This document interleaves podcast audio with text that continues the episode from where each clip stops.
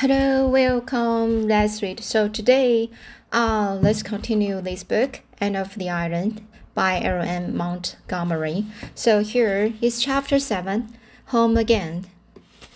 Those first first three weeks at Redmond had seemed long, but the rest of the term flew by on wings of wind.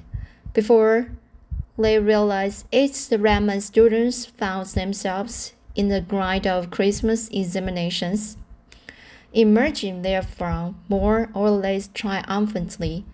The honor of leading in the freshman classes fluctuated between Anne, Gilbert, and the and the Philippa.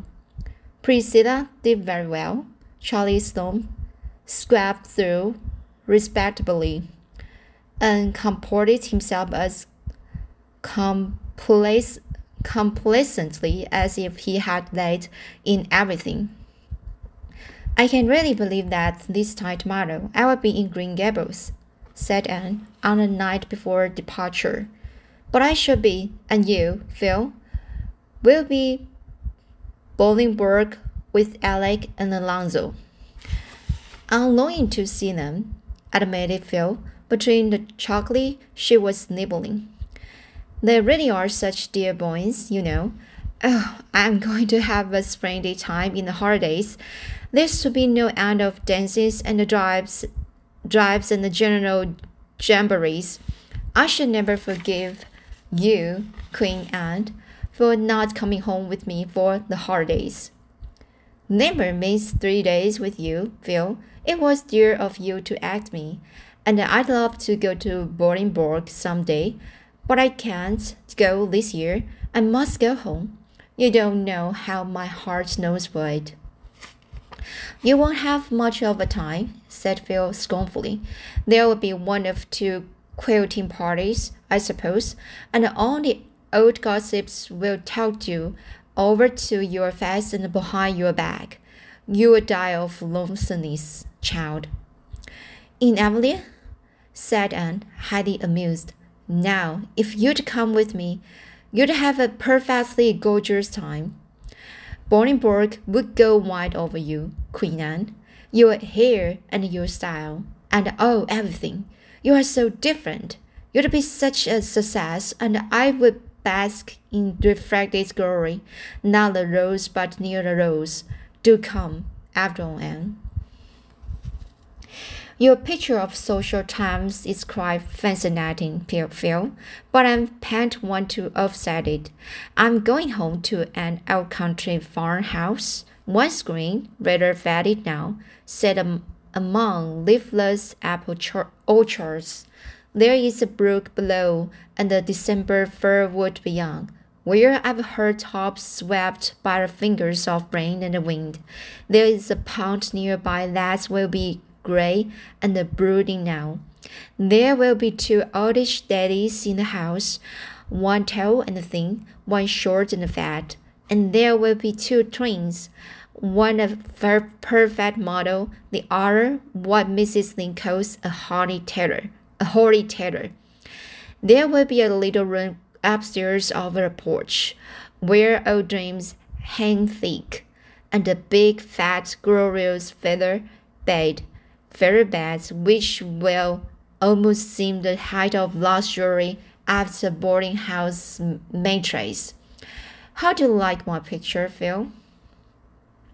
It seems a very dull one, said Phil, with a grimace. Oh, I've, fe- I, I've left out the transforming thing, said Anne softly. There will be love there, Phil. Faithful, tender love, such as I will never find anywhere else in the world. Love that's waiting for me. That makes my picture a matter, a masterpiece, doesn't it? Even if the colors are not very brilliant. Phil silently got up tossed her box of chocolates away, went up to Anne, and put her arms about her.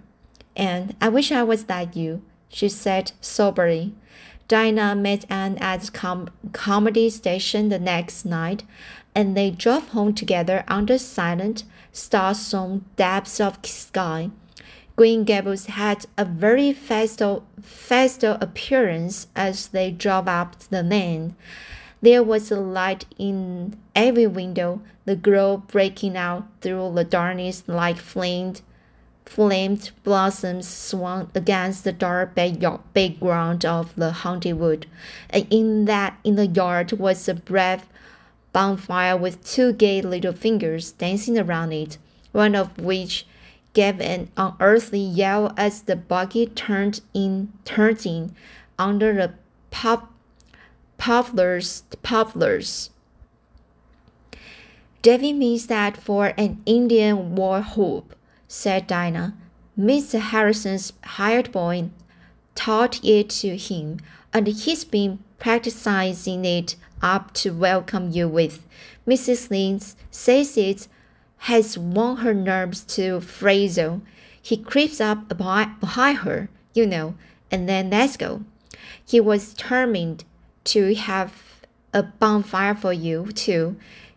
He's been piling up dry, dry branches for a fortnight and the pestering Marilla to be let pour some kerosene, keros, keros, kerosene oil over it before setting it on fire. I guess she did.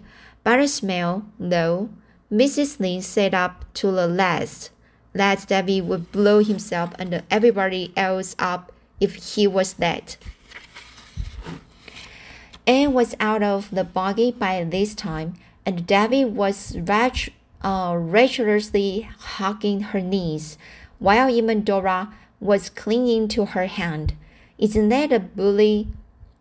A, a bully bonfire, Anne?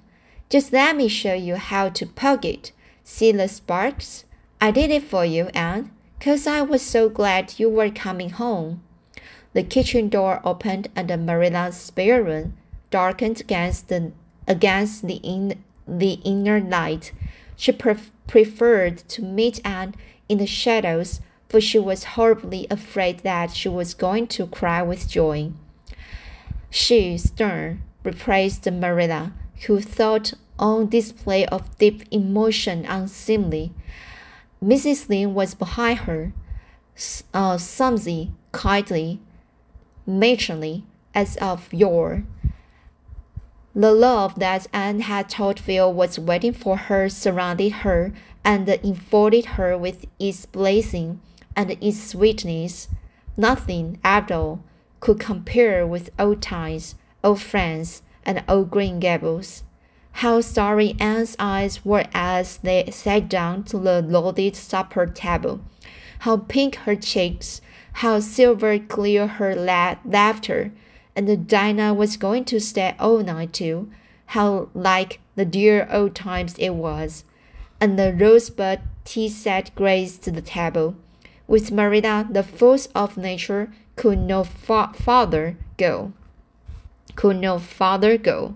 I suppose you and Dinah will now proceed to talk all night, said Marilla sarcastically. As the girls went upstairs, Marilla was always sarcastic, sarcastic after any self betrayal. Yes, agreed Anne gaily. But I'm going to put Davy to bed first. He insists on that.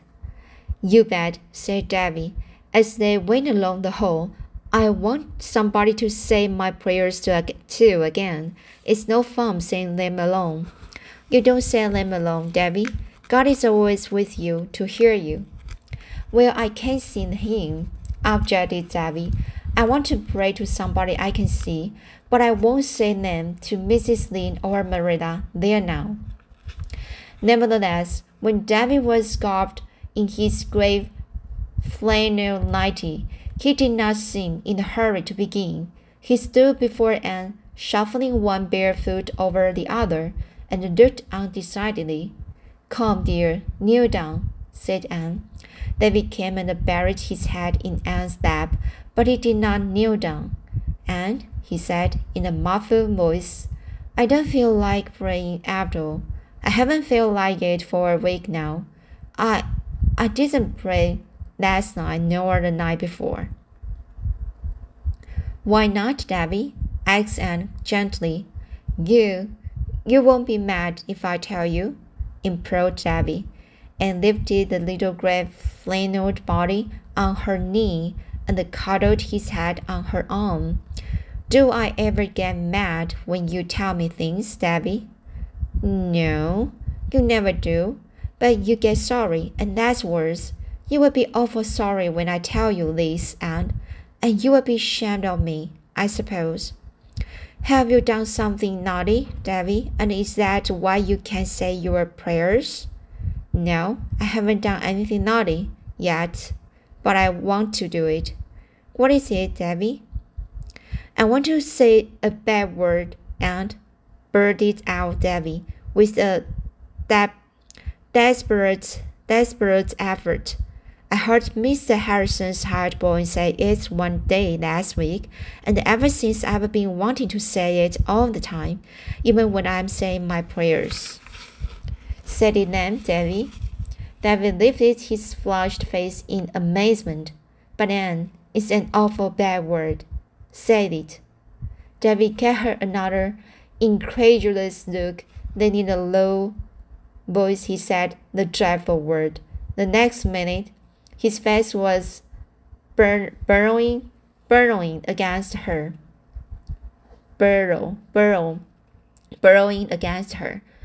Oh, aunt, I will ever, I will never say it again. Never.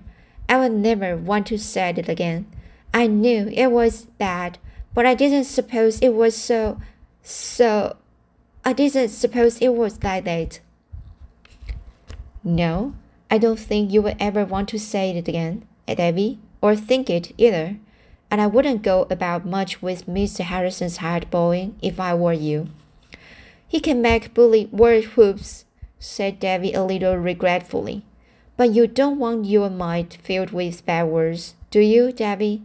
words that will poison it and drive out all that is good and manly? No, said Davy, owl-eyed with introspection.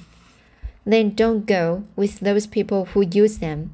And now, do you feel as if you could say your prayers, Davy? Oh, yes, said Davy, eagerly, wriggling down on his knees. I can say them now. Oh, no, all right. I ain't scared now to say if I should die before I I wake. Like I was when I was wanting to say that word. Probably Anne and Dinah did emptied out their souls to each other that night, but no record of their confidence confidences has been preserved.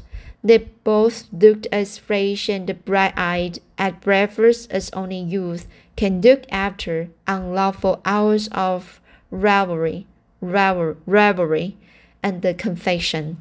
There had been no snow up to this time, Dinah crossed the old log bridge on her homeward homeward way, the white flakes were beginning to flutter down over the fields and the woods, russet and gray in their dreamless sleep.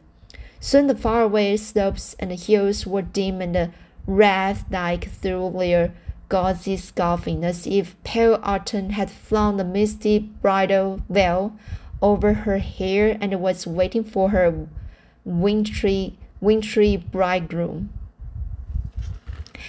So they had a white Christmas after all. and a very pleasant day it was. In the foreign letters and the gifts came from Miss Lavendar and Paul and opened them in the cheerful Green Gables kitchen, which was filled with what Davy, sniffing in ecstasy, called pretty smells. Alright, so that's it for the chapter 7. I will read following part next time. See you next time.